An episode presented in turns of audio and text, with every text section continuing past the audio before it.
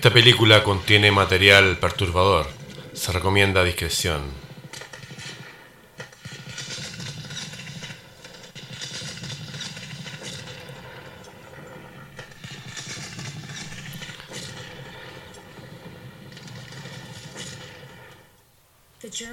El ejército alemán sufrió tremendamente durante la Primera Guerra Mundial y la nación alemana también sufrió mucho especialmente después de la guerra. Paralizantes sanciones que les impusieron, impuestas por los vencedores en el Tratado de Versalles, sumieron al país en una profunda depresión. Había caos en las calles, mientras que la anarquía se sentía en el aire. Comunistas habían tomado muchas ciudades, incluyendo Berlín ya que las riquezas de la nación habían desaparecido debido a indignantes reparaciones de guerra, o bien habían sido usurpadas por políticos sin escrúpulos, el alemán promedio se encontraba empobrecido. Pronto la inflación y el desempleo rápidamente destruyeron toda esperanza, toda confianza y toda moral. Ciudades alemanas se encontraban inundadas de pornografía, prostitución, con niños hambrientos traídos para ser vendidos como juguetes sexuales. El crimen era desenfrenado, el alcoholismo y la drogadicción se habían extendido en Alemania. La tasa de suicidio se había disparado, la situación parecía irremediable. Y entonces las cosas cambiaron dramáticamente. Luego de que nacionalsocialistas fueron electos, la economía alemana volvió a la vida. El desempleo fue erradicado y la construcción prosperó. Grandes proyectos se crearon y la confianza brotó renovada. Luego de años de hambre, vergüenza y degradación, Alemania se transformó nuevamente en una nación feliz y llena de esperanza. La transformación de Alemania de miseria y sufrimiento a superpotencia mundial fue tan increíble que en 1938 la revista Time nombró a Adolf Hitler como el hombre del año. Esto está en la revista Time, búsquenlo. A muchos les parecía que un nuevo renacimiento cultural, económico y político en toda Europa se encontraba al alcance de la mano.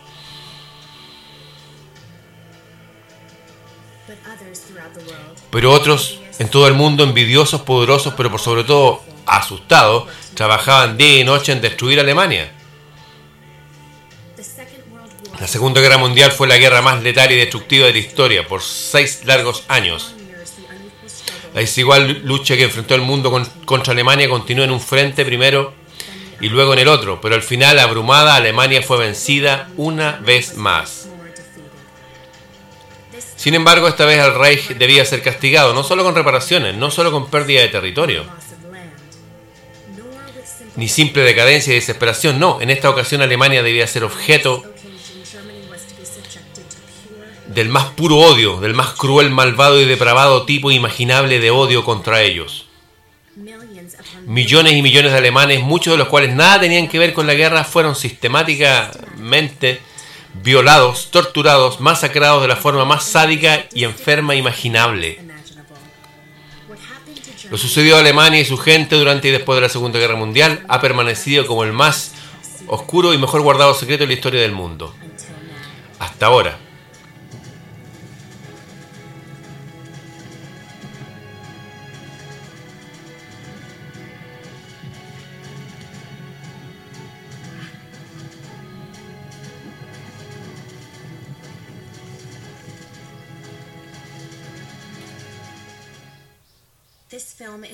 Esta película se encuentra basada en el libro del autor e historiador Thomas Goodrich. Durante los últimos 30 años, Goodrich ha escrito acerca de numerosos temas controversiales. La guerra de secesión, Abraham Lincoln, la guerra india. Pero como la Segunda Guerra Mundial continúa siendo un tema urgente hasta el día de hoy, el autor siente que este es lejos su libro más urgente y actual, Hellstorm, Tormenta del Infierno. Thomas Goodrich está en la historia de los crímenes cometidos en contra de Alemania durante la Segunda Guerra Mundial. Las palabras que escucharán pertenecen a las propias víctimas y testigos de dichas atrocidades. Nos intentará aquí presentar el punto de vista del otro lado. El que quiera escuchar la versión de los vencedores de la Segunda Guerra Mundial, basta que vean cualquier película de Hollywood, que encienda la televisión y vea cualquier documental sobre la guerra o visite cualquier biblioteca pública. Ahí está el punto de vista oficial. Esta película, tal como el libro en el que se basa, no se refiere a lo que alemanes supuestamente le hicieron al mundo durante la llamada Buena Guerra, ¿no? Al contrario, nos concentraremos en lo que el mundo le hizo a Alemania. Los crímenes aquí detallados son tan depravados, tan masivos y perversos que no existen palabras en idioma alguno para describirlos con precisión. Es la verdad. Estos son crímenes que han sido enterrados por los vencedores bajo una montaña de propaganda y mentiras por más de 70 años. Este film se encuentra dedicado no solo a las víctimas sin voces de la peor guerra mundial, sino que también a las futuras generaciones. Nuestra esperanza es que si existe suficiente gente buena en el mundo que esté dispuesta a escuchar y a entender lo que realmente ocurrió a estas inocentes víctimas, hombres, mujeres, viejos, jóvenes, enfermos y animales, algún día se levantarán como uno solo y con una voz unida exigirán que nada de esto vuelva realmente a suceder en el mundo. A nadie, en ningún lugar. bombardeo terrorista.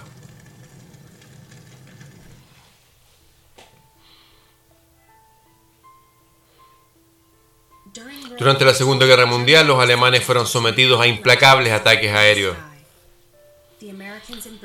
Americanos y británicos los llamaron bombardeo de alfombra, bombardeo de saturación o bombardeo sin restricciones. Sin embargo, las mujeres y los niños alemanes que padecieron estas pesadillas las llamaban simplemente y de manera más precisa bombardeo terrorista.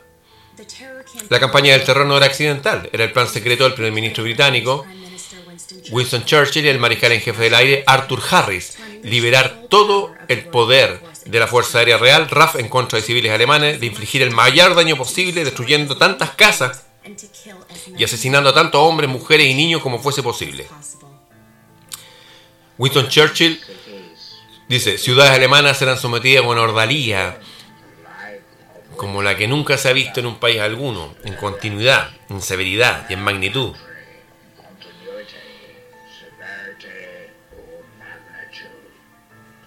Para conseguir esto, no existen extensiones de violencia a las que no recurriremos. La violencia de Churchill apareció en pantalla completa la noche del 24 de julio de 1943. Para los residentes de Hamburgo, una ciudad de más de un millón de almas, inicialmente el bombardeo parecía como cualquier otro, sin embargo pronto cientos de aviones enemigos comenzaron a llover toneladas y toneladas y toneladas de explosivos de alto orden en el corazón mismo de Hamburgo, sobre los colegios, sobre las iglesias, sobre los hospitales, los lugares prohibidos de bombardear, las casas, obras de arte, la arquitectura, todo fue volado en pedazos. El embate creció con furia con cada sucesiva hora de bombardeo, creciendo minuto a minuto en un fiero y devastador increciendo. Y entonces las aeronaves repentinamente desaparecieron. El cielo se despejaba nuevamente, reinando el silencio. Cuando los aturdidos sobrevivientes reemergieron desde el refugio, más tarde, esa noche, vieron la que alguna vez fuera una hermosa ciudad, ahora convertida en un humeante ruina.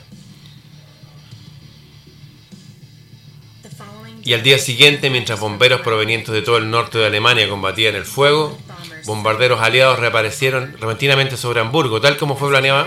Americanos no solamente los sorprendieron a los trabajadores de emergencia, sino también a las columnas de refugiados que huían. Miles perecieron. La noche siguiente los bombarderos de la RAF volvieron, en adición a la normal carga de explosivos de alta orden.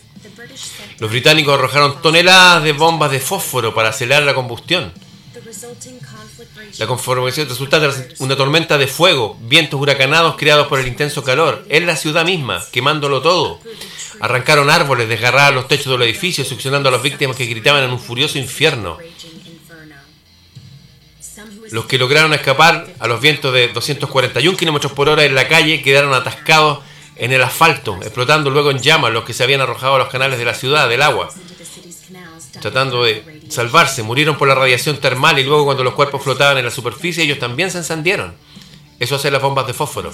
Al centro de la tormenta de fuego la temperatura alcanzó a los 816 grados centígrados, 1500 grados Fahrenheit.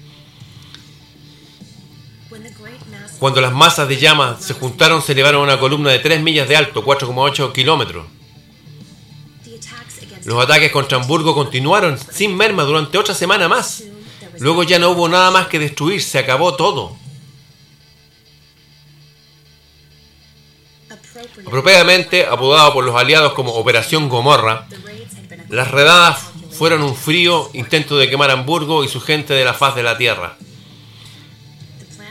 El plan fue un éxito con 13 millas cuadradas de total destrucción, con 750.000 personas sin techo, con un número de muertos estimado entre los 60 y 100.000, en su mayoría mujeres y niños. Hamburgo para todos los efectos había dejado de existir.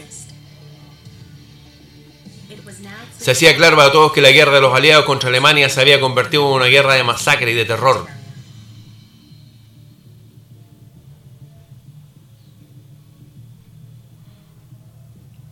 La tormenta del infierno. El esquema fue repetido una y otra vez a lo largo de toda Alemania después. Berlín, Nuremberg, Darmstadt, Colonia, Stuttgart, Würzburg, Múnich. Todas las ciudades alemanas sufrieron lo mismo. Luego de hacer explotar la ciudad en astillas una primera vez, bombarderos aliados rápidamente retornaban con la esperanza de alcanzar a los sobrevivientes y rescatistas a campo abierto arrojando bombas incendiarias sobre todo lo que quedara. Cuando los urgentes bombarderos liberaban la carga letal, una verdadera lluvia de fuego descendía sobre la ciudad objetivo y los miles de pequeños fuegos se juntaban y quemaban a todos para formar una gigantesca fogata, lo que creaba un vórtice de viento y llamas. Hotmet, en medio de la calle luché por correr en contra del viento. No pudimos atravesarla porque el asfalto se había derretido. En la acera había gente que ya había muerto, algunos yacían aún con vida, pero atrapados en el asfalto, pegados a él. Estaban de manos y de rodillas, gritando. Milagrosamente algunos sobrevivieron al infierno alcanzando a salvo ríos, canales y parques. Miles más, sin embargo, no lo lograron cuando los ataques finalmente terminaron y las tormentas de fuego comenzaron a bajar. Rescatistas se apresuraron para liberar a quienes seguían atrapados debajo de la tierra. Cuando los rescatistas finalmente lograron acceder a los refugios subterráneos, usualmente se toparon con escenas de inimaginable horror. En refugios que habían recibido un ataque directo, los muros se encontraban inundados en sangre, con huesos, cerebro y restos de cuerpos repartidos por todas partes. Los rescatistas que accedieron a alguno de los búnkers encontraron el suelo cubierto por hasta un tercio de metro de grasa. Las víctimas se habían convertido en un líquido oscuro. Cuando se filtró la voz hacia el mundo respecto de la carnicería infligida contra mujeres y niños alemanes por la RAF, los críticos de este tipo de crímenes de guerra se hicieron escuchar inmediatamente. Esto no es algo oculto. El despiadado bombardeo en masa de populosas ciudades es un atentado contra la integridad del espíritu humano más grande que ningún otro que haya ocurrido en este planeta. No existe ventaja militar o política que justifique tal blasfemia. Eso dice una periodista famosa de la época. Aun cuando fue considerada una traición para los miembros de la RAF el criticar las campañas de bombardeo, la conciencia de algunos se vio abrumada por el nivel de infierno desatado sobre Alemania. Este es un piloto. Había gente allá abajo siendo frita hasta morir, en el asfalto derretido de los caminos, donde eran incendiados mientras que nosotros arrojábamos bombas incendiarias a este holocausto que creamos.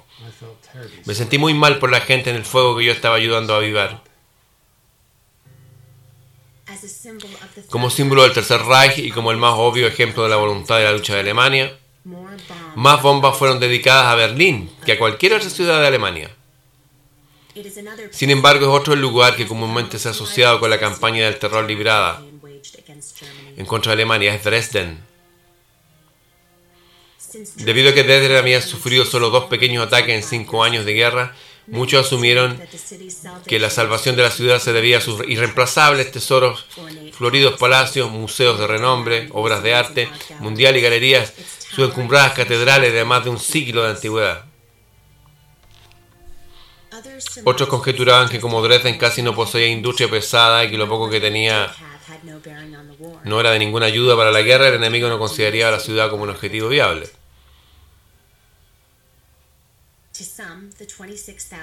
Para algunos, los 26.000 prisioneros de guerra aliados internados en la ciudad era la más lógica respuesta. Aún así, otros pensaban que tal vez era el medio millón de refugiados que atiborraba la ciudad, muchos de los cuales habían huido de las atrocidades soviéticas en el este, lo que mantenía a Dresden libre de bombardeo. A pesar de la deprimida situación en la medida que la guerra se iba cerrando, la noche del 13 de febrero, los habitantes de Dresden estaban decididos a disfrutar del evento anual conocido en América como Mardi Gras, pero celebrado en Alemania como Fashion, mujeres y niños junto con unos hombres restantes, muchos de ellos vistiendo disfraces, llenaron las calles de Dresden para celebrar el evento una última vez, antes de la derrota de Alemania que se avecinaba. Junto antes de las 10 pm las sirenas comenzaron a sonar. No hubo pánico. La mayoría de los residentes simplemente ignoró el ruido. Aun cuando existían algunos refugios antiaéreos, pocos corrieron a esto. Ya que había pocas dudas en esta fría pero alegre noche, que tal como las 171 noches previas, falsa alarma, esta también terminaría en nada seguramente. Sin embargo, en vez de la sirena de todo claro, pronto Dresden escuchó otro sonido. Un sonido similar a un derrumbe por terremoto, mientras una detrás de otra las oleadas de bombarderos de la RAF aparecían sobre sus cabezas. Miles de bombas empezaron a caer. Junto con la normal carga de explosivos de alto orden, cientos de bombas blockbuster de 2 y 4 toneladas se estrellaron contra Dresden, enterrando barrios enteros, antiguas catedrales, palacios los hicieron estallar y museos fueron reducidos a escombros en cosa de segundos. En la estación de trenes, cientos de individuos que se habían rehusado a abandonar sus codiciados asientos de tren fueron volados en pedazos. En un gigantesco circo, espectadores, artistas y animales fueron masacrados por la explosión. Y la metralla civilante, hospitales perfectamente demarcados desde arriba fueron bombardeados igual, en las calles, en las veredas, sobre los puentes del río Elba, jerguistas disfrazados sin tener hacia dónde ir. Fueron muertos de a miles. Sin aflojar, la masacre continuó y continuó. Y luego el rugido cesó, las explosiones pararon y hubo silencio una vez más. Algunos minutos más tarde, el bienvenido silencio fue roto por la incluso más bienvenida alarma de todo claro. Lo que parecía haber durado toda una noche en realidad ocurrió en menos de media hora. En estos 30 minutos, sin embargo, uno de los tesoros arquitectónicos, los más hermosos, había desaparecido.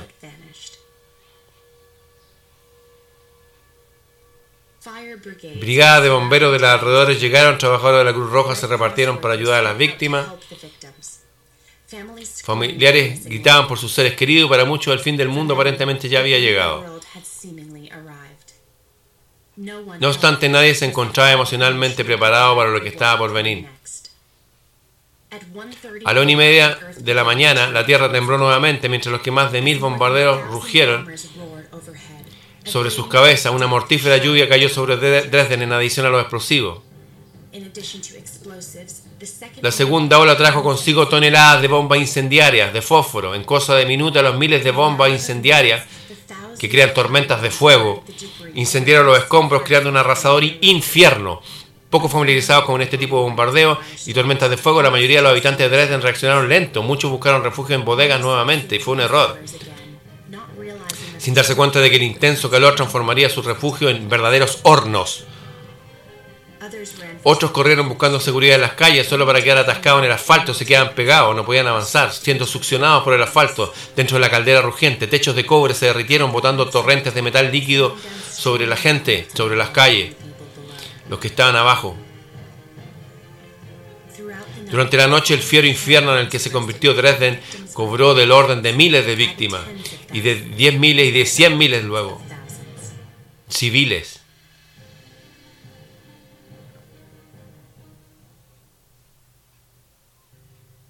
Al día siguiente, cuando los fuegos se hubieron enfriado, rescatistas salieron a trabajar.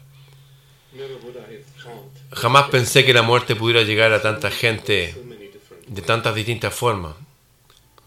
A veces las víctimas parecían gente común y corriente, dice este rescatista. Durmiendo plácidamente, los rostros de los demás aparecían retorcidos de dolor, los cuerpos casi completamente desnudos debido al tornado de fuego. Estaban los miserables refugiados provenientes del este, vestidos solo con haraspo. Y estaba la gente de la ópera vestida con toda elegancia. Aquí la víctima parecía ser un trozo de carne sin forma.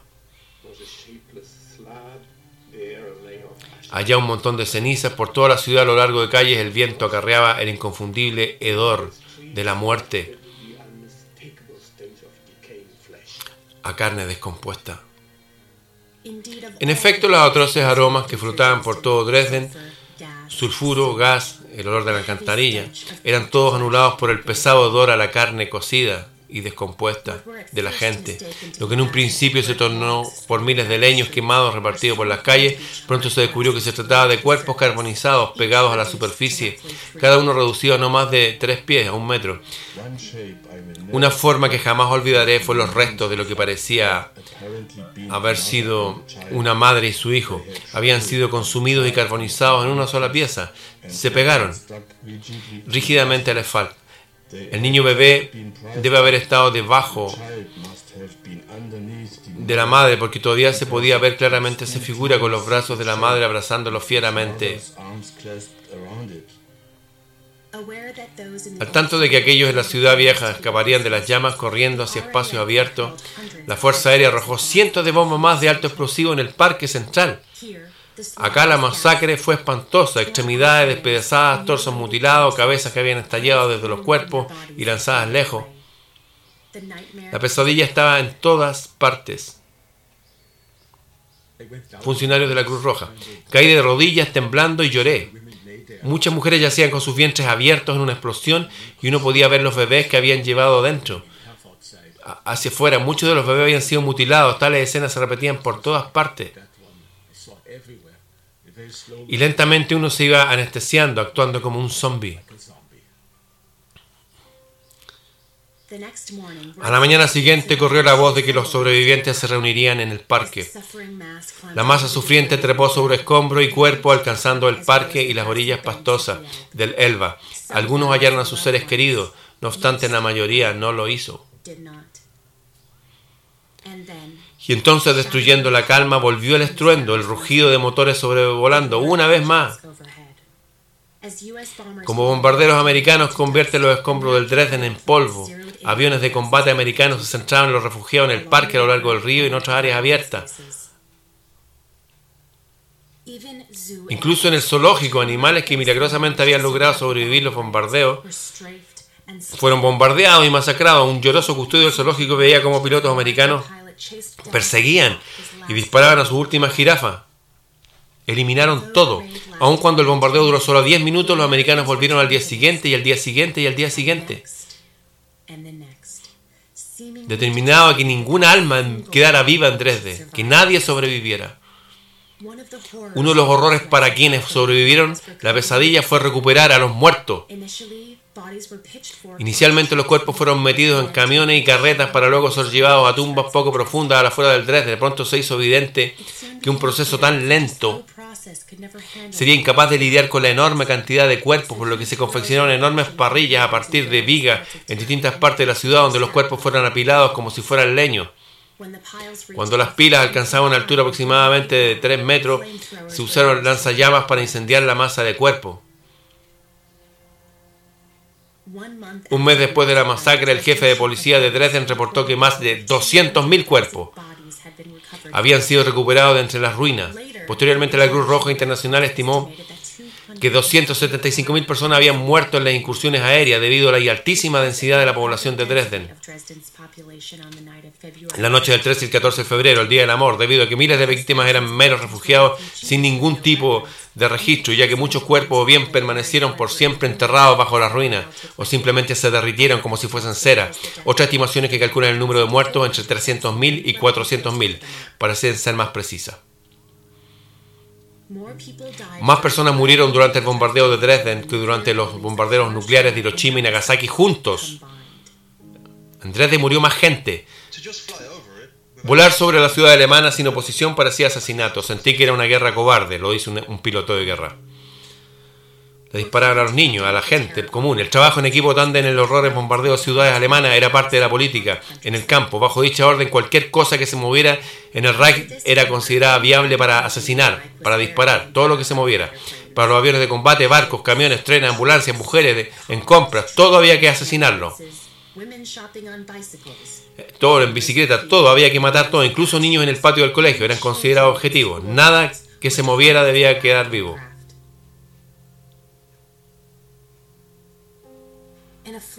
En un flagrante intento de ampliar la guerra, bombarderos americanos atacaron incluso a Zurich, Suiza, Basilea y otros.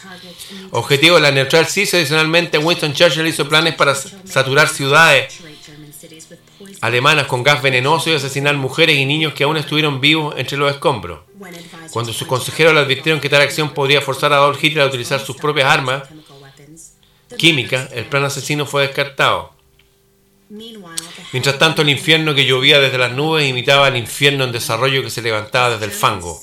Como los alemanes pronto se dieron cuenta del poder de los aliados, buscaban no solo la destrucción física de Alemania, sino que también la masacre espiritual de la nación, la moral, hacerla pebre, destruirla. La violación de Alemania.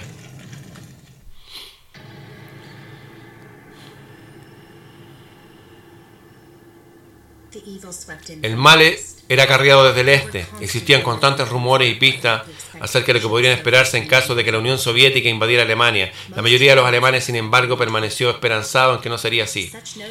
Nociones tales como hordas asiáticas, muchos sintieron que eran solo un intento por parte del gobierno de reforzar la voluntad de resistir. Así fue como en la noche del 20 de octubre de 1944, cuando el pueblo de Nemmersdorf, junto con otras comunidades cercanas a la frontera, dormían, que lo impensable ocurrió. Luego de abrir un agujero en la línea alemana, el ejército rojo repentinamente rompió al interior del Reich, del reino, dispersándose a lo largo del campo. Luego de varios días de desesperada lucha, la Wehrmacht se reagrupó lanzando un furioso contraataque, forzando eventualmente al ejército rojo a través de la frontera. Lo que las tropas alemanas pronto descubrieron fue asombroso. En efecto, fue en Nemmersdorf, donde perplejos soldados vieron por primera vez el infierno en la tierra. En los caminos los refugiados que huían habían sido sobrepasados por los comunistas, despojados de sus coches, violados y luego asisonados en el lugar. En la hacienda más abajo había un carro al cual cuatro mujeres desnudas estaban clavadas por las manos en posición de crucifixión. Más allá había un granero. Y en cada una de sus dos puertas había una mujer desnuda clavada por las manos crucificada. En las viviendas encontramos un total de 72 mujeres y niñas incluidas y un hombre anciano de 74, todos muertos, todos asesinados de manera bestial.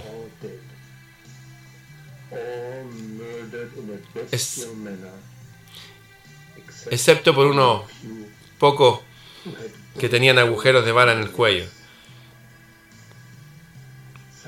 Algunos bebés tenían las cabezas reventadas.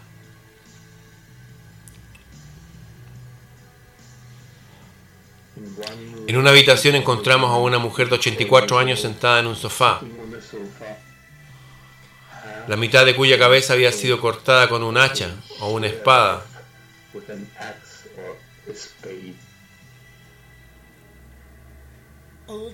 Hombres ancianos que habían intentado proteger a su esposa, hija y nieta habían sido noqueados y luego cerrados por la mitad. 50 prisioneros de guerra franceses junto con trabajadores polacos que instintivamente habían intervenido para proteger a la gente habían sido castrados y luego muertos.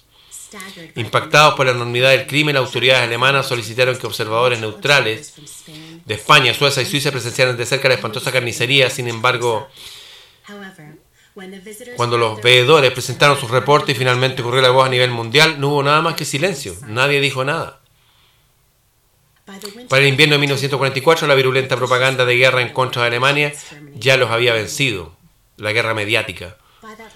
En la etapa final del conflicto, la guerra de palabras había llegado a tal malicioso extremo que pocos individuos más allá de la frontera del Reich se preocupaban por bebés alemanes reventados o mujeres alemanas crucificadas y violadas. Hacia los meses finales de la guerra, el enemigo a destruir no era meramente Adolf Hitler, el partido nazi, incluso los soldados en el campo de batalla, no. Hacia los finales meses de la guerra, la finalidad de las tropas aliadas que se acercaban era ni más ni menos que la total extinción de la nación germana. Cada hombre, cada mujer, cada niño, que no existan.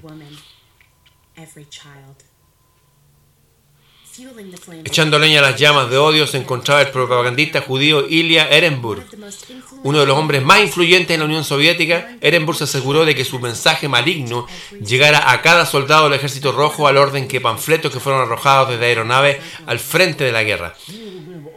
Ases- Asesínalos a todos, hombres, niños y mujeres. Después que te hayas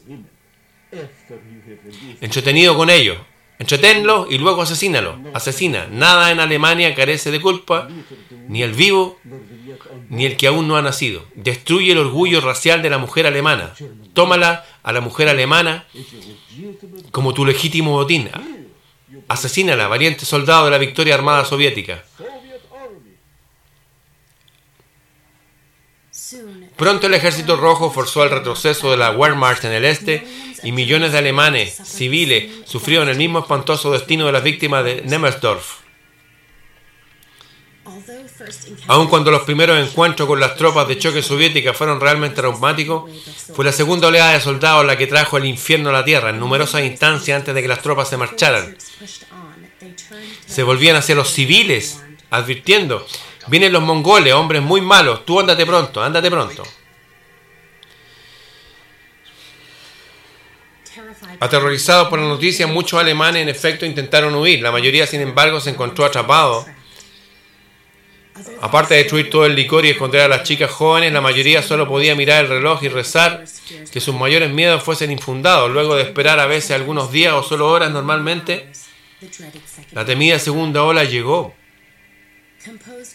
compuesta en su mayoría por mongoles y otros asiáticos, así como convictos, presos. Lo- la segunda ola eran considerados incluso por sus propios camaradas como extremadamente inmisericordes y peligrosos. Liderando el grupo se encontraban los comisarios comunistas fanáticos oficiales políticos compuestos casi exclusivamente por judíos. Estos individuos llenos de odio actuaban como más que dispuestos, orquestados de los horrores acontecidos al pueblo alemán. De todos los métodos utilizados para expresar su odio, el ejército rojo decía que el mejor era la violación, sobreviviente a la violación. Y cuando los primeros rusos llegaron las tropas de combate, ellos entraron y querían ver todo, preguntaron acerca de las armas y los soldados miraron todo de cerca sin encontrar nada. Fueron muy amigables y se fueron. Luego el segundo lote llegó. El segundo me llevó para afuera de inmediato. Mi madre quería arrojarse delante de mí, pero fue empujada hacia atrás y luego me llevaron escaleras arriba y yo traté de Me defenderme. Pero Él me enseñó su pistola y entonces cuando bajé las escaleras yo estaba, bueno, choqueada.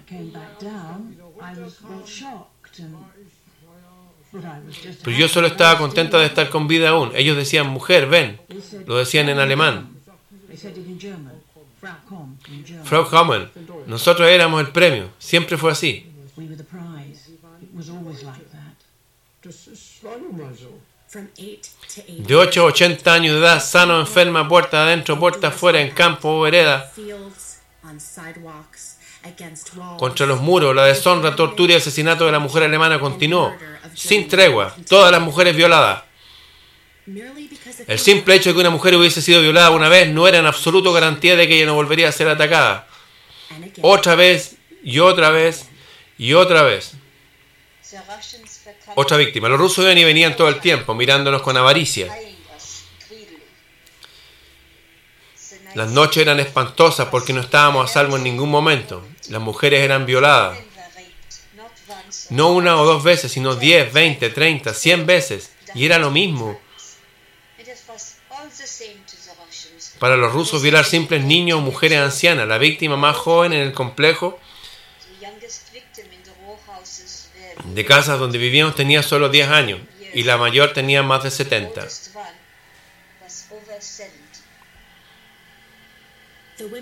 Las mujeres alemanas no solo debían aguantar este embate de violaciones, torturas y muertes constantes, but also the sino que también en la humillación de haber sido todo presenciado por amigos y familiares.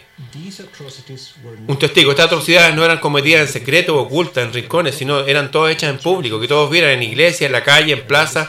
Madres eran violadas en presencia de sus hijos, in the presence of their children.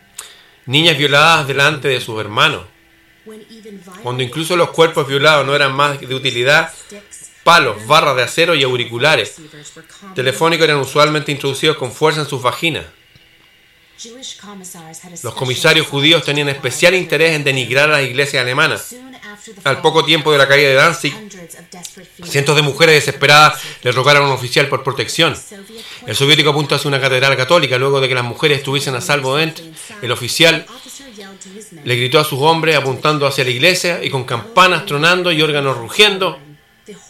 El horror continuó durante toda la noche. Algunas mujeres y niñas adentro tan jóvenes como de 8 años fueron violadas más de 30 veces. Niños pequeños que intentaban proteger a sus madres fueron baleados delante de ellas.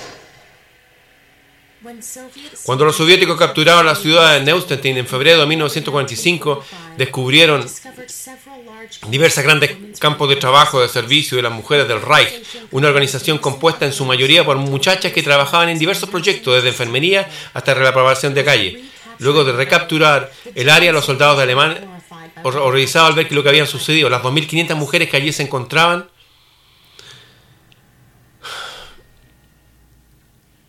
nunca habíamos visto algo así, increíblemente monstruoso, dice este antiguo soldado alemán.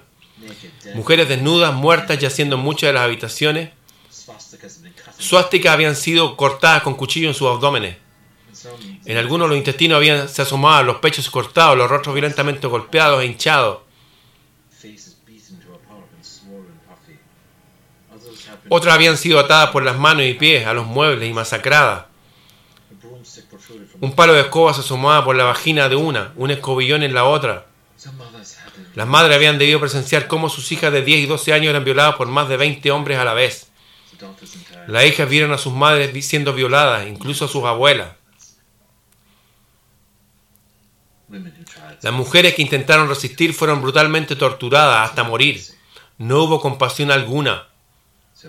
Las mujeres que liberaron estaban en un estado casi imposible de describir. Sus rostros tenían una expresión de confusión. Una mirada vacía, algunas eran incapaces de hablar, corrían de arriba abajo, gimiendo. La misma frase una y otra vez. Habiendo visto las consecuencias de estas bestiales atrocidades, nos encontrábamos terriblemente agitados y determinados a luchar. Sabíamos que era imposible ganar. Sin embargo, sentíamos la obligación y el deber sagrado de luchar hasta la última bala.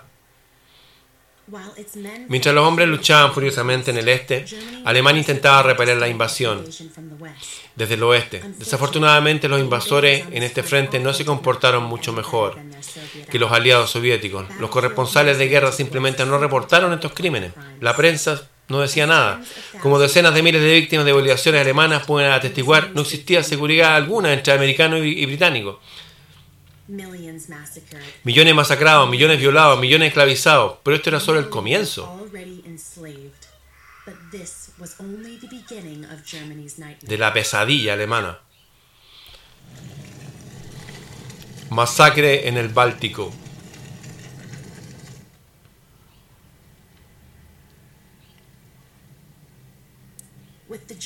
Con las tropas alemanas lanzándose en retirada, la Gran Alemania se convertía en un herviderio de soldados rojos comunistas durante el último invierno de la guerra. Corrían voces de los avances soviéticos, lo que forzó a millones de alemanes a empacar rápidamente y lanzarse hacia el crudo invierno. Muchos empacaron tan solo carretas de campo, una yunta de caballos o vacas arrancando tan rápido como los animales podían caminar, el clima ya era amargamente frío, sin embargo, luego de algunos días de travesía, la temperatura cayó aún más abajo. Como resultado, niños pequeños e infantes caían de a miles. Con la tierra dura como la roca, pequeños agujeros en los bancos de hielo sirvieron de tumba. Una joven madre. Estaba tan terriblemente frío y el viento era como hielo, la nieve caía y no había nada caliente que comer, ni leche, ni nada. Intenté amamantar a Gaby escondida detrás de una casa, pero ella no aceptó porque todo estaba tan frío. Muchas mujeres intentaron lo mismo. Y algunas se los congelaron los pechos. Dadas las caóticas condiciones y con refugiados congelados tapando el camino, muchas caravanas fueron rápidamente alcanzadas por los rusos. Tanques soviéticos cortaron directamente aplastando las columnas de mujeres, de refugiados en su camino. Las aplastaban, producto de alto tráfico. Las víctimas, hombres, mujeres, niños, animales, todos fueron aplastados por los tanques como el cartones. Sobrevivientes aterrorizados se dispersaron por los campos en hielo, convirtiéndose en presa fácil Como de costumbre, la muerte en vida comenzó de inmediato para las mujeres. Para los millones de alemanes aislados en las costas del Báltico, solo una vía de escape quedaba, el mar, el océano. Mientras que aisladas unidades de Wehrmacht desesperadamente defendían sus reducidas posiciones en la playa, millones de refugiados se vertían en los enclaves costeros, literalmente de espalda al mar. Solo la lenta y traicionera evacuación costera por barco es una opción. Consecuentemente, en Memel, Königsberg, Danzig, y otros sitiados calderos, la situación era horrible. Cada callejón, cada calle se encontraba atochada con sus vehículos. La gente esperaba en cada cobertizo portuario, cada refugio contra el viento. Entre medio sus animales balaban, bufaban, mugían. Mujeres embarazadas daban a luz en alguna esquina o en el piso, en una barraca. Algunas habían sido violadas en la huida. Y ahora temblaban de miedo de dar a luz a algún monstruo. Los extrañamente pálidos rostros de muchachas yendo de arriba abajo preguntando por algún doctor, los heridos y los enfermos. En constante miedo de ser dejados atrás, escondían armas bajo las mantas para forzar que los llevaran así, o si no arrancar la vida en caso que los rusos llegaran. Huérfanos que habían sido rescatados de algún asilo a último momento habían sido arrojados sobre carretas sin nada con que cubrirse excepto una manta, ahora yacían en el piso con sus extremidades congeladas. Los ancianos que se habían recostado en algún pasillo de noche no habían despertado nunca más. Y los desesperados en pánico que corrían de casa en casa, de carreta en carreta, llorando por sus madres o por sus hijos. Y sobre todo ellos el cielo gris, nevando, congelando y deshielando, y congelando y nevando. Y el frío húmedo que entumecía, asesinando gente. Cuando alguna de los buques finalmente anclaba y bajaba sus pasarelas, se desataba un pandemonium en los muelles debido a la orden que concedía prioridad a aquellos con niños. Estos se convirtieron en más preciado que el oro. Una vez que los adultos hubiesen abordado, a menudo arrojaban a los infantes A familiares o amigos abajo con la esperanza de que estos también pudiesen abordar. Muchos bebés murieron, por supuesto, ya sea cayendo en agua congelada, ya sea estrellándose contra el muelle abajo. Cerca soldados horriblemente heridos, quietos, esperaban su turno para abordar. Para aquellos que zarpaban alejándose de los puertos sitiados, sus oraciones parecían haber sido escuchadas. Para aquellos que quedaban atrás, su perdición parecía sellada. Muchos hombres, en un arranque de locura, se disparaban. Madres enloquecidas con el hambre, corroyéndolas y el te- terror rojo, lograron arrastrarse. Cianuro envenenaba a su hijo. Los bancos de nieve durmiéndose para siempre. Se dejaron morir. Desafortunadamente para miles de refugiados no había escape alguno de la pesadilla, ni siquiera el mar. Mientras que muchos barcos de refugiados lograron cruzar el traidor Báltico exitosamente, bombarderos aliados usualmente los primeros en darle la bienvenida. Atacaban a los barcos.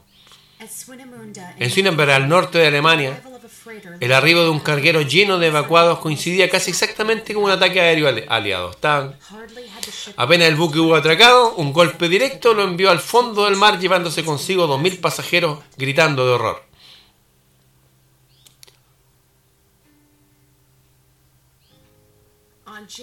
El 30th, 30 de enero de 1945, más de 60.000 refugiados repletaban los muelles de to intentando desesperadamente abordar el Wilhelm Gustloff, un antiguo crucero destinado a acomodar a 2.000 pasajeros y la tripulación. Al momento que la hermosa nave blanca hubo soltado amarra, había aceptado entre 6 y 8.000 refugiados. Mientras el Gustloff retrocedía alejándose del puerto, su camino se veía obstruido por pequeñas embarcaciones de pasajeros rogando abordar la nave, desplegaron redes y otros 2.000 más se les subieron. Se apresuraron en subir, empujaba mucho más allá de sus límites, la apretada nave se llenó de calor y putria fetidez el aire de adentro, y de orina y excremento y de vómito y los gemidos de los severamente heridos, junto con los gritos de familias separadas, añadían pálido horror a esta escena dentro del barco. Pero lo peor está aún por llegar.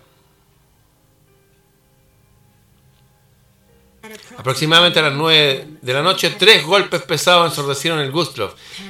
Miles, presos del pánico que estaban en la subhuerta de abajo, salieron en estampida por los pasillos, pisoteando y arañando en un desesperado intento de ponerse a salvo. La mayoría de los botes salvavidas estaban congelados y los que pudieron ser liberados fueron mal manejados y en el pánico vertieron sus ocupantes en la helada agua del Mar Negro. En pocos minutos, los que estaban en el agua murieron, mientras que miles de personas congelándose empujaban en cubierta parlante, retumbaban el- asegurando a los pasajeros que la nave no se hundiría y que, y que ayuda se venía en camino, venían, iban a ayudarlo. Convencidos de que los mamparas sellados habían resistido y que de hecho el barco se mantendría a flote, muchos refugiados corrieron puertas adentro escapando de afilados vientos y los menos de 20, casi 30 grados Celsius bajo cero. No obstante, la pausa breve fue breve, porque a las 10 de la noche un pesado temblor desgarró al Gustav al romperse los mamparos, luego precipitarse entre las olas.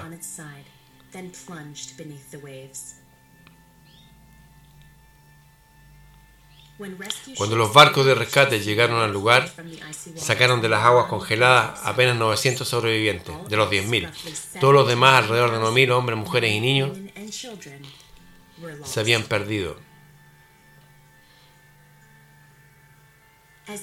Tal como más incidentes lo prueban, el hundimiento del Gustloff no fue un error.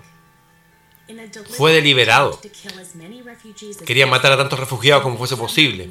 Submarinos soviéticos atacaron una y otra vez a las lentas embarcaciones.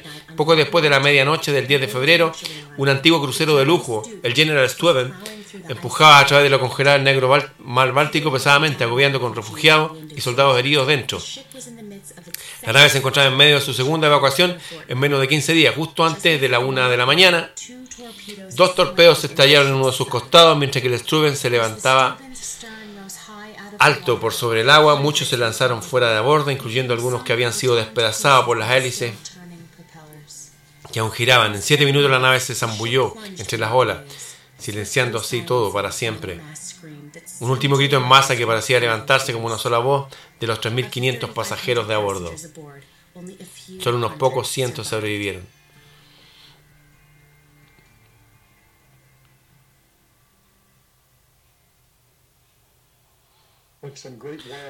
Como un gran animal salvaje, el ejército rojo fue cercando el corazón. En incontables ciudades y pueblos alemanes se fue repitiendo el patrón de la sangrienta pesadilla que envolvía las costas del Báltico. Fue típica de lo que ocurría donde quiera que fueran los soviéticos. Ocupaban solo alemanes en muchos lugares, Silesia, Prusia, Pomerania y en comunidades en Alemania, Checoslovaquia, Yugoslavia, Polonia y Hungría. Un similar horror se desarrolló por semanas. Allí las espantosas atrocidades de hecho incrementaron mientras que soldados rojos se encontraban en una desesperada carrera de unos contra otros por ver quién podía destruir, matar y sobre todo quién podía violar a más mujeres. Mientras tanto las fuerzas americanas y británicas golpeaban las líneas alemanas en el oeste. Al contrario del este, los soldados alemanes estaban conscientes de que los enemigos que enfrentaban en el oeste habían firmado la Convención de Ginebra. Bajo tal acuerdo, soldados alemanes capturados o rindiéndose no les podían hacer nada. Estaban legalmente protegidos, con, en cambio con el ejército rojo bramando a través de Alemania desde el este. Muchos alemanes secretamente esperaban que americanos ocupasen lo que quedaban del Reich antes de que los comunistas lo hicieran. No era ningún secreto que los alemanes de alto y bajo rango consideraban a americanos y británicos el menor de los males. Desafortunadamente esto no siempre fue cierto. Derrota en el oeste. La primavera de 1945, berlineses se preparaban para defender la capital alemana de un envolvente ejército soviético. Al oeste, alemanes también luchaban por detener la marejada aliada. A diferencia del rampante salvajismo del este, cargado de pesadillesca ferocidad, la derrota en el oeste se produjo de manera metódica, inexorable y considerando los estándares del este, casi silenciosamente. Mientras que el oeste se acercaba, ansiosos civiles esperaban a la llegada aliada. A diferencia de los aterrizados peregrinos del este, relativamente pocos alemanes abandonaron sus hogares. El vínculo racial y cultural con el enemigo, particularmente con americanos, era demasiado fuerte como para despertar el mismo terror que los soviéticos produjeron. Lejos de huir de los aliados que avanzaban, muchos civiles corrieron a recibirlo. Jamás sospecharon que debido a una década de propaganda judía, americanos se encontraban tal vez más llenos de odio que los propios soviéticos. A diferencia del salvaje y casi inimaginable ejército rojo, los comandantes americanos podrían haber prevenido fácilmente los crímenes cometidos contra indefensos civiles si tan solo lo hubiesen querido. La mayoría de las veces no lo hicieron. Dirigiendo la carga en contra del pueblo alemán se encontraba el general Dwight Eisenhower, un hombre cuyo odio contra todo lo que fuese alemán era bien conocido, en la misma línea que Stalin y Roosevelt. Eisenhower defendía la abierta masacre de oficiales alemanes miembros del partido nazi y otros. En total, de acuerdo al comandante aliado, al menos 100.000 líderes alemanes debían ser exterminados. Era de esperarse que tal sentimiento arriba luego se filtrase hacia abajo. El único buen alemán es el alemán muerto, decían. Se convirtió en el sentimiento generalizado. No tomes prisionero, era el tácito sobreentendido. De decenas y centenas de alemanes capturados o rindiéndose eran simplemente asesinados en el mismo lugar. En la medida que fueron americanos se acercaban a Múnich a fines de abril del 45, la mayoría de los guardias de los campos de concentración acerca de Dachau habían des desaparecido, a pesar de signos en la reja que rezaban no entrar. Epidemia de tifus. Se asignó varios cientos de soldados alemanes a la prisión para mantener el orden y organizar la entrega de más de 30.000 prisioneros a los aliados. Cuando americanos llegaron a Dachau, al día siguiente se horrorizaron por lo que vieron. Fuera de la prisión había vagones de tren llenos de cuerpos enfermos y famélicos. Al interior del campo, una habitación con una enorme pila de cuerpos esqueléticos y desnudos también fue descubierta. Trastornados por la pesadilla y ciertos de que hecho era prueba de las atrocidades de las que tanto habían escuchado en América, los oficiales soltaron a las furiosas tropas sobre los ahora desarmados soldados alemanes. Los hombres deliberadamente hirieron a los guardias, dispararon a muchos guardias a las piernas para que no pudieran moverse, luego fueron entregados a los prisioneros. Uno fue decapitado con una bayoneta, otro destrozado extremidad por extremidad. Mientras las torturas se encontraban en progreso, un teniente forzó a cerca de 300 alemanes capturados contra un muro, instaló dos ametralladoras para luego ordenarle a sus hombres abrir fuego. Aquello aún con vida, cuando el fusilamiento terminó, fueron obligados a pararse en medio de la carnicería mientras recargaban las ametralladoras. En total, sobre 500 indefensos soldados alemanes fueron masacrados a sangre fría. Como toque final, los ciudadanos de Dachau fueron obligados a enterrar los cuerpos en el campo, asegurándose así de que muchos más muriesen debido a la enfermedad. Pocos americanos notaron por qué poco les interesaba que las condiciones en las que estaban las ciudades y pueblos alemanes eran mucho mejores que en Dachau, y es que debido a los constantes ataques aéreos de americanos y británicos semana a semana, poca comida y prácticamente nada de medicina llegaba a ninguna parte. Virtualmente nada llegaba a los numerosos campos de concentración donde durante los últimos días enfermedad y hambre habían acabado con miles de prisioneros debido a los propios bombardeos de los aliados. El incidente de Dachau fue tan solo una de muchas masacres cometidas por tropas americanas.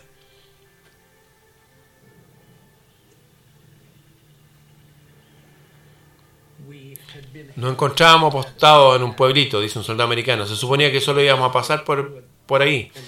Pero los alemanes nos detuvieron en seco, no podíamos pasar, entonces llegó la artillería.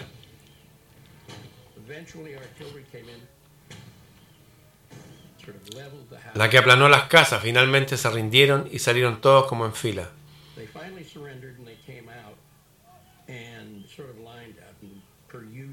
Como es usual, nadie entendía qué pasaba. Nosotros teníamos un nuevo comandante de batallón.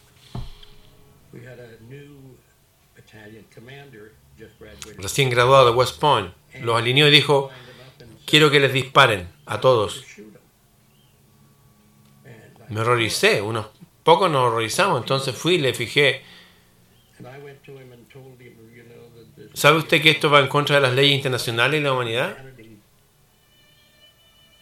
Mi mejor amigo, con quien había pasado tanto tiempo, me agarra y me dice, este loco te va a disparar, así que mejor obedécele. Él consiguió suficientes hombres los que dispararon a cerca de 25 prisioneros. Fue algo terrible de presenciar y lo hablé con varios de mis amigos que habían disparado a estos hombres inocentes. Y ellos también estaban horrorizados.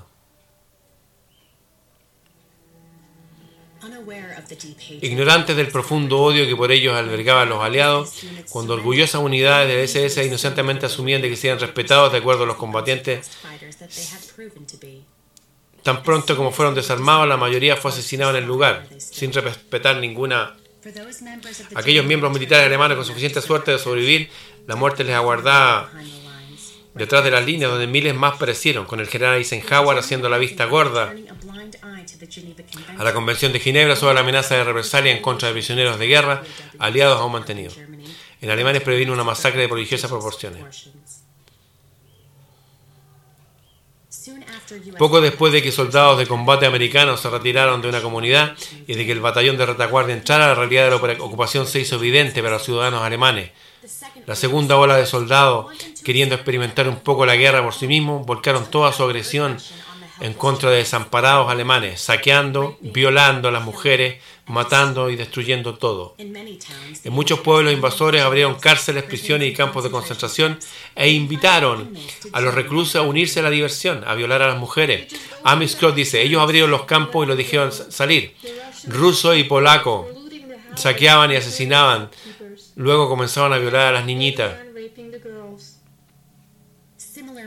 Un caos similar envolvió a la mayoría de los pueblos de Alemania Occidental, mientras que americanos y británicos continuaban avanzando. Nuestro ejército y el británico habían cometido su propia dosis de saqueo, dice este soldado, y violaciones. Nosotros también somos considerados un ejército de violadores. Aun cuando persistieron las brutales violaciones contra indefensas mujeres y niñas, las tropas aliadas pronto descubrieron que el hambre era un poderoso incentivo para la entrega sexual, y a pesar de que el sexo podía ser comprado con un poco de comida, cigarrillos o una barra de jabón, algunos vencedores preferían tomar lo que querían, cuando y donde les placía. El hambre hizo a las mujeres alemanas más accesibles para nosotros, pero a pesar de esto las violaciones eran prevalentes, usualmente acompañadas de violencia adicional. Recuerdo en particular una chica de unos 18 años a quien le destrozaron la mitad de la cara con la culata de un rifle para luego ser violada por dos soldados americanos. Incluso franceses se quejaban de que las violaciones, saqueos y las destructivas borracheras por parte de nuestras tropas eran excesivas. A pesar del número de atrocidades cometidas en el frente occidental, tal salvajismo nunca fue oficialmente sancionado. Considerada la sanguinaria propaganda por parte de los medios mayoritariamente controlados por los judíos, así como también la activa incitación por parte de los líderes políticos y militares, el soldado americano y británico medio se comportó relativamente bien. Y ciertamente muchísimo mejor que su contraparte soviética. Aunque los aliados en el oeste podrían haber empujado hasta Berlín fácilmente, se les ordenó detenerse un poco antes del objetivo como un gesto de su gran cariño y gratitud. Roosevelt y Churchill le entregaron la capital alemana como premio a Stalin. Luego de días de futil lucha en la que niños pelearon y usualmente murieron como hombres, Berlín fue finalmente abrumado el 2 de mayo con el suicidio de Adolf Hitler la guerra efectivamente terminó, ahora que no había prácticamente ninguna posibilidad de represalia en contra de americanos mantenidos como prisioneros de guerra. El odio patológico de Eisenhower contra los alemanes tenía el camino libre. Campos de la muerte.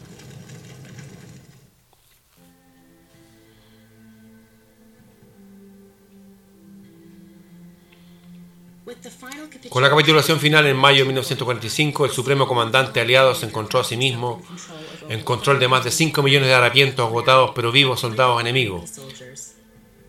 Como Eisenhower no pudo matar más alemanes armados durante la guerra, el general de escritorio americano decidió matar alemanes desarmados en tiempos de paz. Debido a que la Convención de Ginebra garantizaba a prisioneros de guerra la misma comida, abrigo y atención médica que sus captores, Eisenhower simplemente sorteó el tratado creando su propia categoría para los prisioneros. Bajo su reclasifi- reclasificación, los soldados alemanes no eran considerados prisioneros de guerra, sino fuerzas enemigas desarmadas. Con esta torcida de mano y en directa violación de la Convención,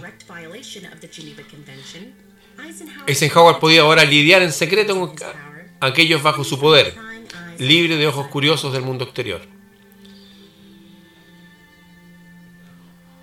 Incluso antes de que la guerra terminara, miles de alemanes habían muerto bajo custodia americana debido a inanición de hambre, negligencia y en muchos casos simplemente asesinato. Con la rendición de Alemania y la amenaza de represalia en contra de ellos, americanos, las muertes en campos de concentración americanos aumentaron exponencialmente. Mientras que decenas y centenas morían producto de inanición y sed, cientos de miles más perecieron debido a sobrepoblación.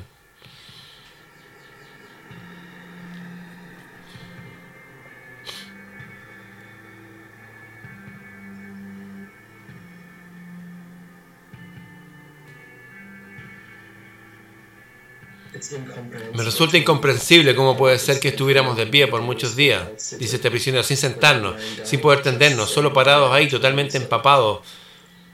Durante el día marchábamos alrededor apretujados unos contra otros para tratar de entrar en calor. Las letrinas eran simplemente leños sobre una zanja cerca de una reja con alambres de púa. Para dormir lo único que podíamos hacer era cavar con nuestras manos un agujero en el suelo para luego aferrarnos unos contra otros en el mismo.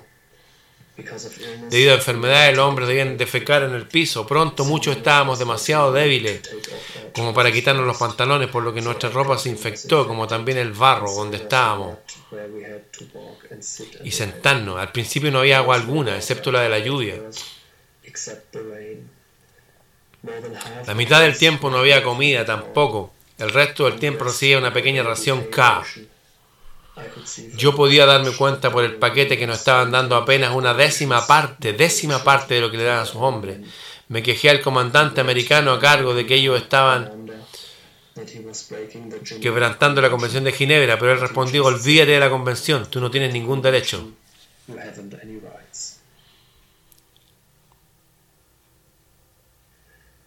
Dentro de pocos días, algunos de los hombres que habían llegado sanos al campo habían muerto. Vi a nuestros hombres arrastrar cuerpos hacia la puerta del campo donde fueron arrojados, uno sobre otro en un camión que los llevó lejos.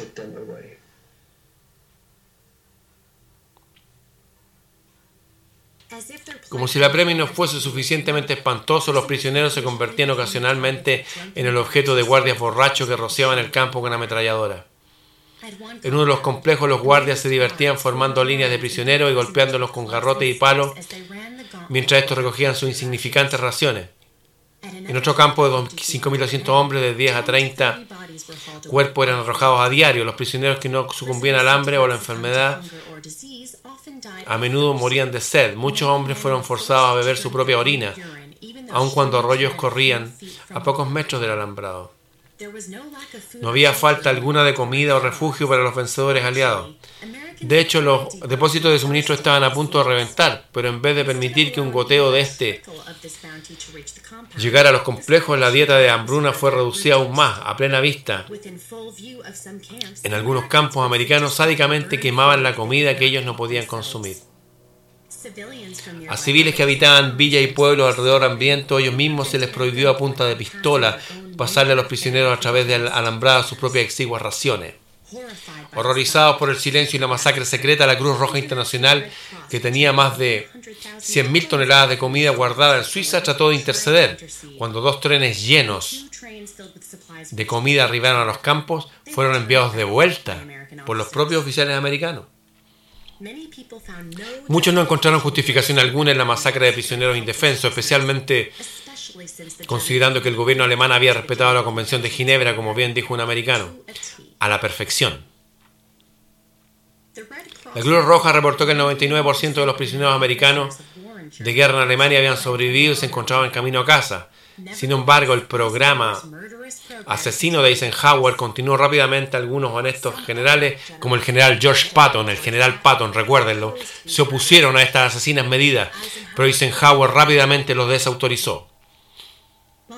Mientras se siguió negando acceso a los campos de la Cruz Roja y a otras agencias de ayuda, Eisenhower enfatizó entre los comandantes del campo la necesidad de sumo secreto para prevenir que repelentes detalles llegasen al mundo exterior y desviar a los que sí lo hicieron circulando contra rumores, afirmando que lejos de maltratar y asesinar a prisioneros, los comandantes del campo estaban, de hecho, devolviendo a alemanes ya liberados que intentaban reentrar en busca de comida o refugio. Mentira. A diferencia de su contraparte capitalista, los comunistas soviéticos no hicieron ningún esfuerzo por esconder sus crímenes. Cientos de miles de alemanes fueron sometidos a trabajo forzado en los bosques y minas de Siberia. Los capturados eran mantenidos como esclavos y no hubo ningún intento de esconder este hecho. Para los esclavos alemanes, hombre y mujer, los chances de sobrevivir en la gulag soviético eran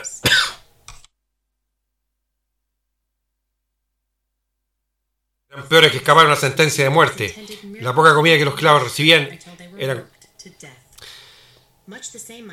fueron forzados los trabajadores a morir. 600.000 esclavos alemanes.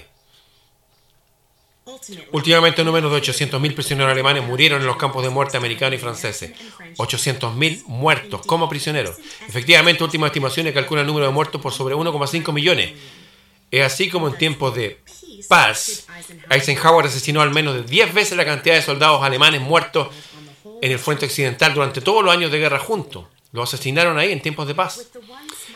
Con la que alguna vez fuera la poderosa Wehrmacht desarmada y esclavizada, y sus líderes muertos o a la espera de juicio por crímenes de guerra, los hombres, ancianos, mujeres y niños que quedaban en el desmembrado Reich se encontraban a sí mismos completamente a merced de los vencedores. Desafortunadamente, nunca en la historia de la humanidad se encontró la misericordia en tan escaso suministro. La purga.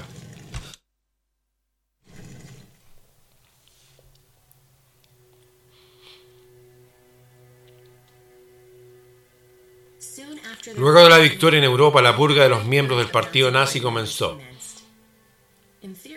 En teoría, la desnazificación consistía en una simple sustitución de oficiales del partido por oficiales demócratas, socialistas o comunistas.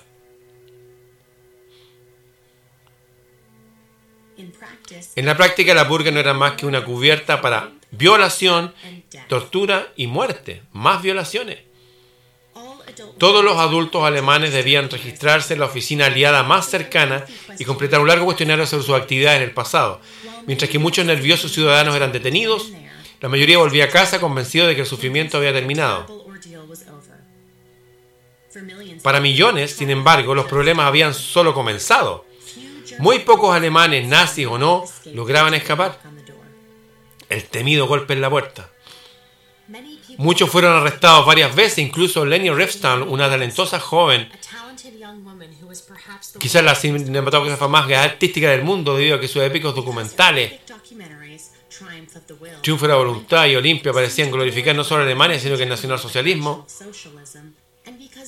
Y debido a su cercanía en relación con el admirado Adolf Hitler, Leni era de gran interés para los aliados. Leni Riefenstahl dice, ni mi esposo, ni mi madre, ni ninguno de mis tres asistentes fuimos jamás miembros del partido nazi, ni tampoco fuimos activos políticamente. Ningún cargo se ha presentado en contra de nuestra y sin embargo nos encontrábamos a merced de los aliados sin ningún tipo de protección legal o de ningún tipo de nada. Como Lenny y los otros pronto descubrieron, el proceso de ablandamiento comenzaba apenas. Llegaba a la prisión aliada brutalmente golpeada repetidamente violada y hacinada junto con todas las mujeres en una calurosa celda. Las víctimas esperaron nerviosas los famosos interrogatorios. Un hombre alemán. El propósito de estos interrogatorios no era el extraer información que ellos lo que no tenía interés, sino que obtener especiales declaraciones. Los métodos a los cuales recurrieron eran extremadamente primitivos. La gente era golpeada hasta confesar haber sido miembros del partido nazi. Las autoridades simplemente asumen que básicamente todo el mundo pertenecía al partido. Mucha gente murió durante y después de estos interrogatorios. Mientras que los que admitían ser miembros del partido eran tratados con mayor indulgencia. Generalmente luego de resistir ojos morados, huesos rotos, violaciones, choques eléctricos en los senos de las mujeres, o en el caso de los hombres testículos aplastados, solo aquellos que tomaron sus propias vidas o murieron durante torturas dejaron de firmar confesiones. Debido a que la mayoría de los oficiales de inteligencia que acompañaban a las fuerzas americanas y británicas eran refugiados judíos que habían huido de Alemania en la década de los 30, tenían un conocimiento del idioma y la cultura ex- extraordinario. Con viejas cuentas que ajustar la presencia de estos hombres aseguraba que no existiera piedad absoluta para ellos, o para con cualquier alemán realmente.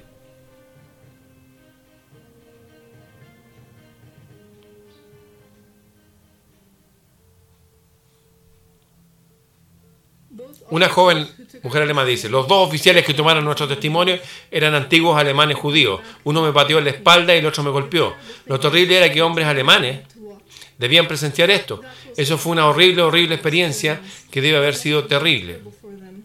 Para ellos también. Cuando salí, varios de ellos estaban ahí con las lágrimas corriendo por sus ojos. ¿Qué podían ellos hacer? No podían hacer nada. Durante los juicios de crímenes de guerra en Nuremberg, casi cualquier método que pudiera conseguir una confesión era empleado. Comprensiblemente luego de dichas sesiones, incluso los más fuertes entregaban y firmaban papeles en los cuales se incriminaban a sí mismos y a otros de cualquier cosa. En adición al testimonio, entregados bajo tortura, aquellos que podrían haber hablado en defensa del acusado eran amenazados con tortura y muerte, ellos mismos. Más aún, americanos contrataron y pagaron testigos falsos como para repetir como perico los cargos de los demandantes. Horrible como fue la desnazificación en Gran Bretaña, Francia, especialmente en las zonas americanas, fue nada comparado con lo que ocurrió en Polonia, detrás de las líneas soviéticas. En cientos de campos de concentración financiados por algo llamado Oficina de Seguridad del Estado, miles de alemanes, hombres y mujeres, ancianos y jóvenes de alto y bajo rango nazi y no nazi, fueron redados y puestos en prisión, atendidos y dirigidos por judíos con ayuda de polacos, checos y rusos. Y otros reclusos de campos de concentración. Las prisiones eran apenas un poco mejor que grandes cámaras de tortura, donde la muerte era algo que debía ser prolongado, no apurado, mientras que aquellos con cabello rubio, ojos azul y rasgos atractivos eran los primeros en partir. Cualquiera que hablase alemán servía. Y es para que estos vengativos operadores no existía tortura, ni sadismo, ni depravación, ni maldad que pareciera demasiado. monstruosas cosas hacían bajo su poder. Algunos alemanes fueron obligados a arrastrarse desnudos en cuatro patas y comer de su propio excremento, así como del de los otros. Muchos fueron sumergidos en letrinas abiertas. Cientos fueron metidos en edificios y quemados vivos, o bien sellados en ataúdes y enterrados aún con vida. Cerca de Lambdorff, mujeres alemanas fueron forzadas a desenterrar los cuerpos de un cementerio polaco para luego besar y hacer el amor a cuerpos podridos y descompuestos.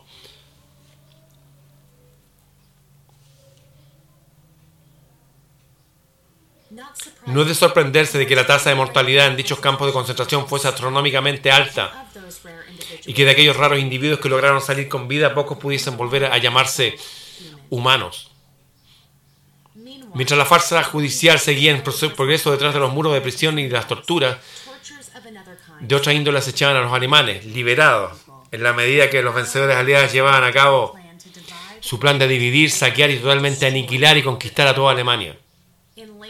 In late 19 Hacia finales del 44, el llamado Plan Morgenthau fue avalado por el presidente Roosevelt,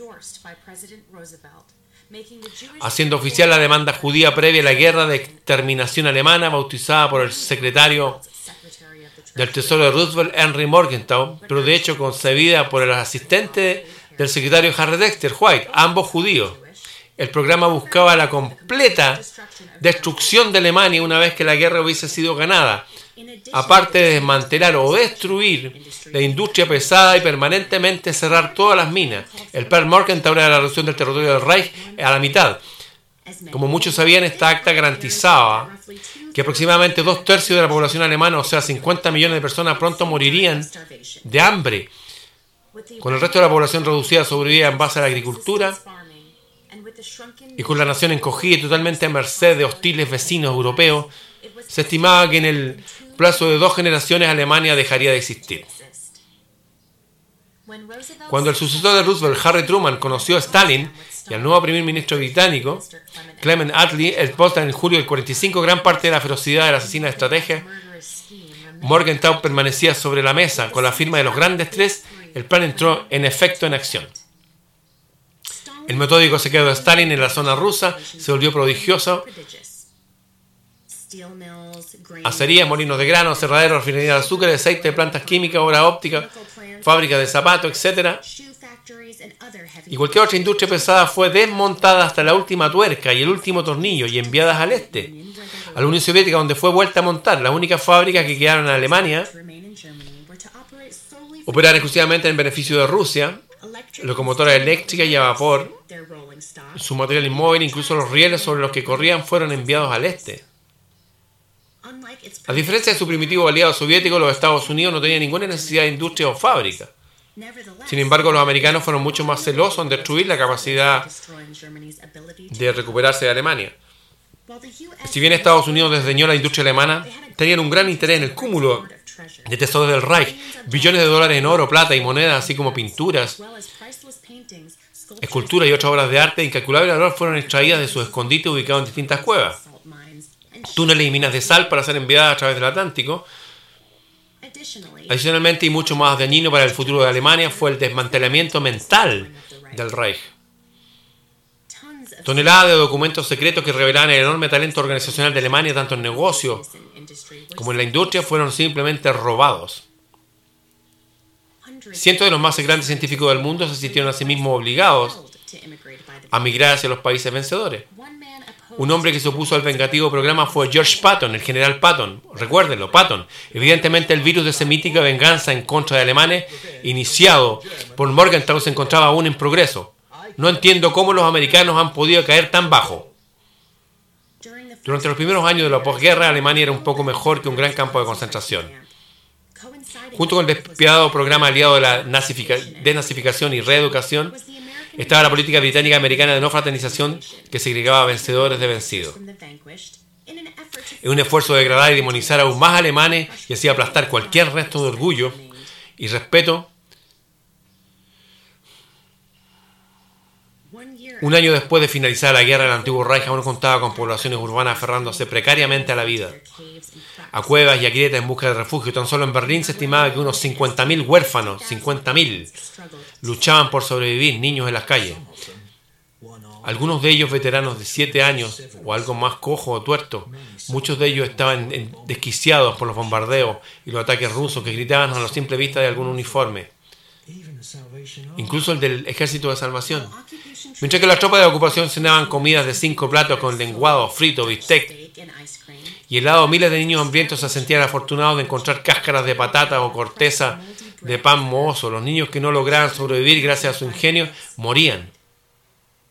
Los que no morían de hambre o se congelaban, morían aplastados por muros de las cuevas o despedazados por uno de los cientos de bombas sin explotar que se hallaban por doquier en toda Alemania. Por su cuenta, los huérfanos envejecían pronto y las niñas pequeñas aún más rápido, tal como sus hermanas. Mayores, los niños pronto descubrieron que si se vendían a sí mismos podían evitar la inanición.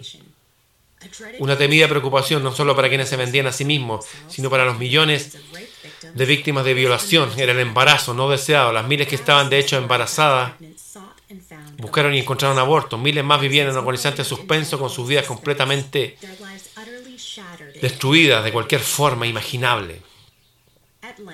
Eventualmente los soldados aliados, los reporteros y otros retrocedieron en el despiadado reino del terror que tenía lugar en Alemania. Historiador Ralph Killing. Mientras los alemanes alrededor mueren de inanición, se cubren con trapos y viven en casucha, los aristocráticos americanos viven en exuberante comodidad y lujo. Ellos ocupan las más lujosas casas de las que arrancaron los alemanes, se pavonean, ellos ocupan las más lujosas casas, visten eh, ropa cara y se atiborran con una dieta que es tres veces mayor que lo que les es permitido a los alemanes. Cuando los decíamos a los alemanes que las raciones deben ser pequeñas porque la comida escasea, ellos naturalmente piensan que o bien les estamos mintiendo o bien nos consideran in- inhumanos por sacar la mayor tajada de las pequeñas provisiones existentes, mientras que sus hijos mueren de hambre. Aun cuando el coro de críticos del sádico tratamiento de alemanes crecía, una pesadilla de inimaginables proporciones se desarrollaba detrás de la cortina de acero. Limpieza étnica.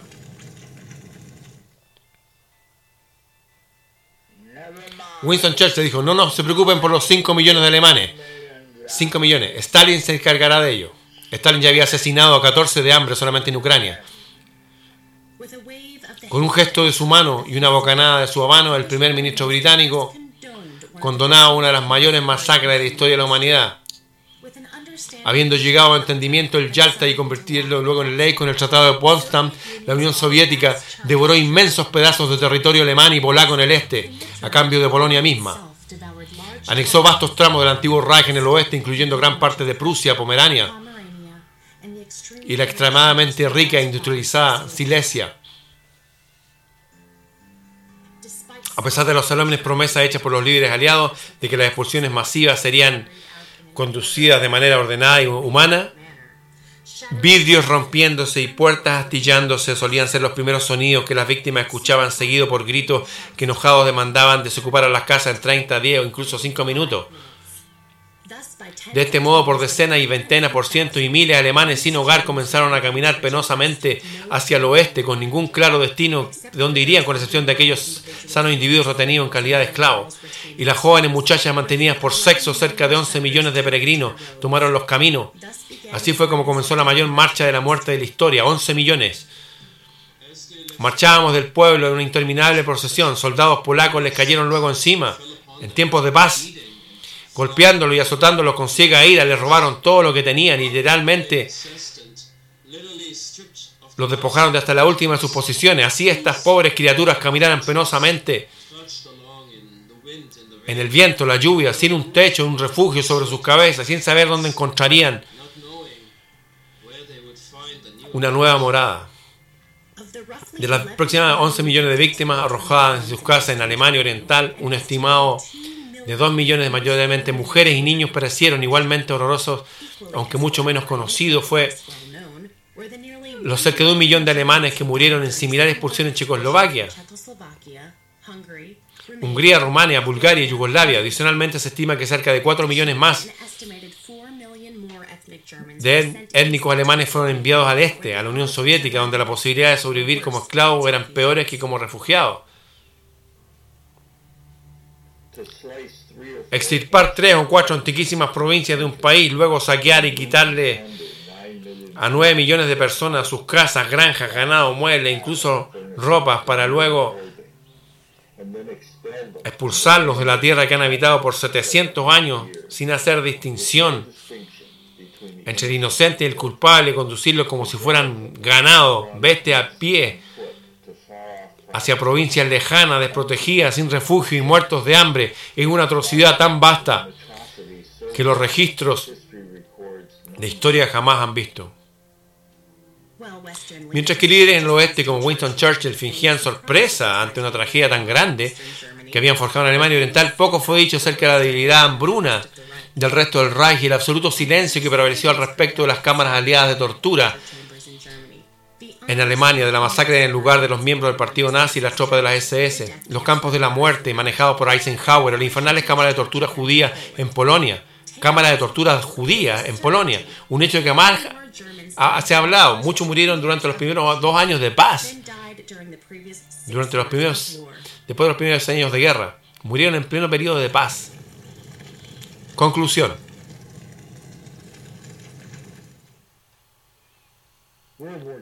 La Segunda Guerra fue la peor guerra mundial. La Segunda Guerra Mundial fue la peor guerra del mundo debido al infierno desatado sobre millones de indefensos hombres, mujeres y niños. Los aliados condujeron una guerra en contra de Alemania tanto durante como después de la propia guerra, donde un mal tan depravado fue ejercido verdaderamente las palabras para describirlo no han sido aún inventadas, los horrores que hicieron. Mientras que uno puede estimar la increíble pérdida de vidas durante y después de la Segunda Guerra Mundial, resulta casi imposible calcular el sufrimiento físico y psicológico causado por la violación, tortura y degradación de la nación alemana. Al contrario de sus víctimas, vencedores no debieron enfrentar posteriores campos de prisiones, ni esclavitud, ni tortura, ni hambruna, ni violaciones, ni juicios por los numerosos crímenes de guerra, y ciertamente tampoco ninguna campaña de difamación. Campaña de difamación que persistía hasta el día de hoy, por el contrario. Para los vencedores, los generales americanos, se convirtieron en presidentes, primeros ministros británicos, se convirtieron en caballeros británicos. Los soldados aliados se convirtieron en la grandiosa generación y vencedores tomaron total control sobre la historia de la Segunda Guerra Mundial. No es de sorprenderse que las expertas manos de los vencedores, el siniestro crimen que fue la Segunda Guerra Mundial rápidamente se transformó en cruzada europea, una nueva cruzada.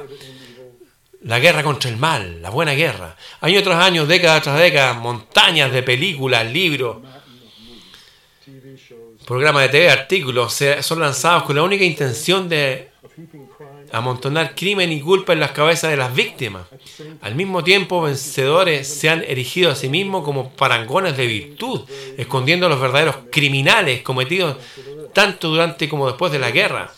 Quien diga que las acciones cometidas por aliados están justificadas, afortunadamente nunca han tenido que ver a un niño corriendo y gritando como antorcha humana a través de una avenida en llamas. Nunca han visto a un hombre beber su propia orina para mantenerse con vida, aun cuando un río corría a pocos pasos de la reja. Nunca escuchó el animalesco chillido de los torturados cuando sus genitales eran mutilados. Los gemidos de una mujer sangrando, rogando por una bala cuando la fila de los que esperaba su turno para violarla crecía y crecía. Con suerte estas personas nunca han visto tales cosas. Y es que solo entonces uno entiende cómo es que repiten mecánicamente una y otra vez el mismo estribillo. Recibieron exactamente lo que merecían, dicen, sin nunca perder ni por un momento el sueño. Sin embargo, sí existe una verdad central nacida a partir de la Segunda Guerra Mundial. Es que claramente no existe tal cosa como una guerra buena. Aquellos que dicen lo contrario o bien son quienes profitan política financieramente de la guerra, o bien quienes nunca han presenciado una guerra de cerca en todo su horror.